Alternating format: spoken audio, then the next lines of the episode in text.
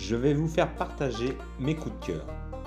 Littéraire, art visuel, cinéma et bien d'autres choses.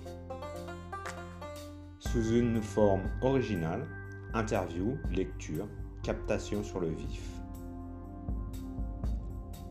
Et je partagerai ces podcasts sur mon site ou sur les réseaux sociaux.